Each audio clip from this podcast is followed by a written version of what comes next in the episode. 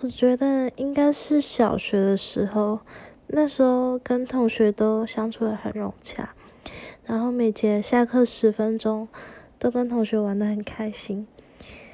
有其中有一节是下课二十分钟，然后那个二十分钟会跟同学偷偷跑去活动中心，就是类似学生体育馆那种地方，然后看看高年级的学长。打羽球，然后那那时候真的是最快乐的时光，而且小学的时候也没有什么太多的烦恼，